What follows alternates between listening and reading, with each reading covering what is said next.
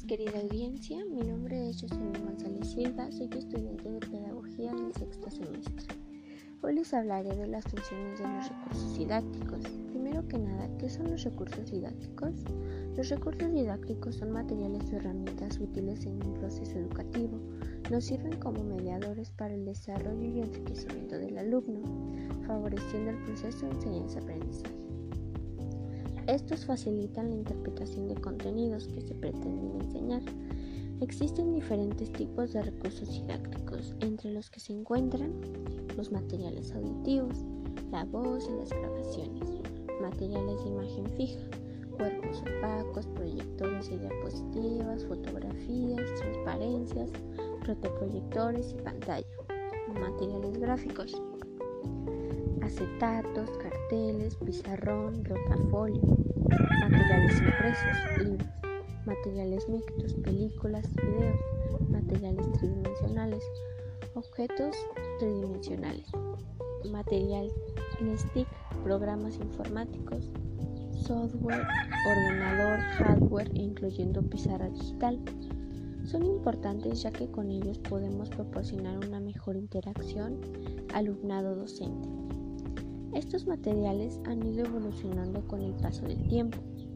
De utilizar pizarrones, carteles, libros y rotafolio, hoy en día utilizamos los programas informáticos, los videos, las pizarras eléctricas, las pantallas y los proyectores. Estos materiales proporcionan una mejor comprensión de la información, crean un interés por el tema y nos ayudan a ejercitar las habilidades de aprendizaje de los estudiantes, así como también nos ayudan a evaluar el nivel de aprendizaje que posee el alumno. El docente cumple funciones muy importantes. Cumpliendo estas pueden lograr un verdadero aprendizaje de los estudiantes. 1. Asegurar el nivel de partida. Breve comentario de las clases pasadas.